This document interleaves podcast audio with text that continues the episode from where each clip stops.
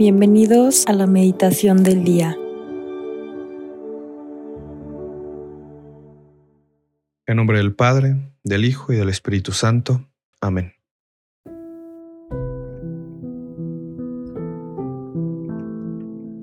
Ven Espíritu Santo, llena los corazones de tus fieles y enciende en ellos el fuego de tu amor. Envía Señor tu Espíritu Creador y renueva la faz de la tierra. Oh Dios, que has iluminado los corazones de tus hijos con la luz del Espíritu Santo, haznos dóciles a tus inspiraciones para gustar siempre el bien y gozar de tu consuelo. Por Cristo nuestro Señor. Amén. Hoy miércoles 15 de noviembre meditaremos el Evangelio según San Lucas, capítulo 17, versículos del 11 al 19. De camino hacia Jerusalén, Jesús pasaba entre Samaria y Galilea. Al entrar en un pueblo vinieron a su encuentro diez leprosos, que se detuvieron a distancia y comenzaron a gritar, Jesús, Maestro, ten piedad de nosotros. Él, al verlos, les dijo, Vayan y preséntense a los sacerdotes. Y mientras iban de camino, quedaron limpios. Uno de ellos, al verse sano, regresó alabando a Dios en alta voz, y se postró a los pies de Jesús dándole gracias. Era un samaritano. Jesús preguntó, ¿No quedaron limpios los diez? ¿Dónde están los otros nueve? ¿Tan solo este extranjero regresó para darle gracias a Dios? Y le dijo, Levántate y vete, tu fe te ha salvado. Palabra del Señor, gloria a ti, Señor Jesús. Me parece inevitable que después de que de haber leído este Evangelio, lo primero que queramos hacer no sea darle gracias a Dios. Gracias Señor, Gracias mi Jesús por todo el bien que nos haces, por todo lo bueno que nos has dado. Y es que a veces las cosas nos parecían tan naturales, naturales que no se nos ocurre o simplemente se nos olvida agradecerlas a Dios. Gracias Señor por un día más de vida. Gracias Jesús por mi familia, que sí, quizá no es perfecta, quizá tengamos alguno que otro problemilla, pero ¿qué seríamos sin ellos? Gracias mi Señor por mi vista, por mis oídos, que me permiten verte y escucharte a través de las maravillas de tu creación, también de la gente que quiero y que pones en mi camino. Gracias Señor por mi boca, que me permite también expresarles cuánto los quiero. ¿Y tú?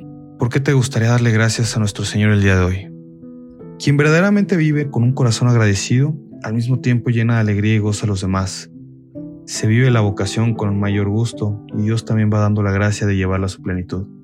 Y si nosotros sabemos agradecer estos pequeños favores y detalles, cuánto más a Dios, es a quien a través de canales tan variados nos hace llegar todo lo bueno que hay en nuestra vida. En este Evangelio nos encontramos a diez leprosos que se encuentran con nuestro Señor y le gritan con fe, Jesús, Maestro, ten piedad de nosotros. Yo me preguntaba, ¿qué es aquello que los hace pedir con tanto anhelo eso que tanto quieren? Y creo que primero pues reconocer a Cristo. Y eso y saberse enfermos. Saben que esa oportunidad es su única oportunidad de quedar sanos. Por eso la piden con esa fe que los cure. Y aquí como en otras circunstancias Jesús pronuncia la expresión, vete, tu fe te ha salvado. Es la fe la que salva al hombre. Esta fe restablece su relación profunda con Dios, consigo mismo y con los demás. Y la fe se manifiesta en agradecimiento, quien sabe agradecer como el samaritano curado, demuestra que no, no considera todo como algo debido, sino como un don. Así pues, la fe requiere que el hombre se abra a la gracia del Señor, que reconozca que todo es don y que todo es gracia. ¿Qué tesoro se esconde en una pequeña palabra? Gracias. Que no nos olvidemos de dar gracias a Dios por todos los beneficios recibidos que no seamos prontos para pedir y tardos para agradecer. Por último, el Señor manda a los leprosos en el camino quedan curados. Jesús cura a 10 enfermos de lepra, enfermedad que en aquel tiempo se consideraba una impureza contagiosa. La lepra realmente, la lepra que realmente desfigura al hombre y a la sociedad es el pecado. Son el orgullo y el egoísmo los que engendran en el corazón humano indiferencia, odio y violencia. Esta lepra del espíritu que desfigura el rostro de la humanidad, nadie puede curarla sino Dios, que es amor. Y es que abriendo el corazón a Dios, la persona se convierte, es curada interiormente de, ese mal. así como sucedió con estos diez leprosos. Y mientras iban de camino, quedaron limpios. Cristo nuestro Señor es inmensamente sabio y grande, porque lo mismo sucede en nuestras vidas cuando confiamos en nuestro Señor. En el camino nos va limpiando, nos va curando, nos va purificando. No sé si se han preguntado si nos damos cuenta de ello, ¿no? ¿Qué tanto confiamos en lo que Dios nos va pidiendo en nuestro día a día? ¿Realmente confiamos que Cristo va actuando en nuestras vidas? No sé, me gustaría dejar aquí esta pregunta, preguntarnos de qué manera Dios ha transformado nuestra vida. Recordemos y confiemos que realmente Dios siempre está, Dios siempre habla. Pidámosle la gracia de cuidar nuestra capacidad de asombro y estar atentos de buscar la santidad, la santidad, pero no buscarla por creer la perfección. Busquemos realmente esa santidad por amor a Cristo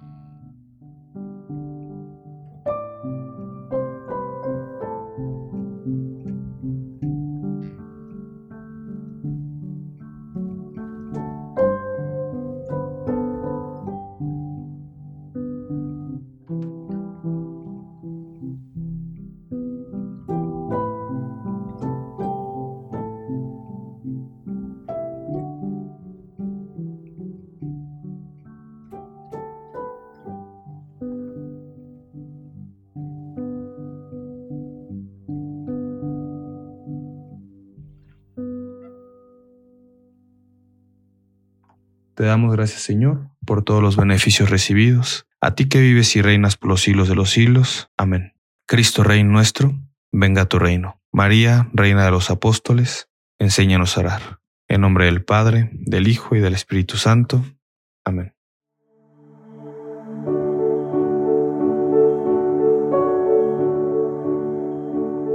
Deja que Jesús camine contigo en este día. Nos escuchamos mañana.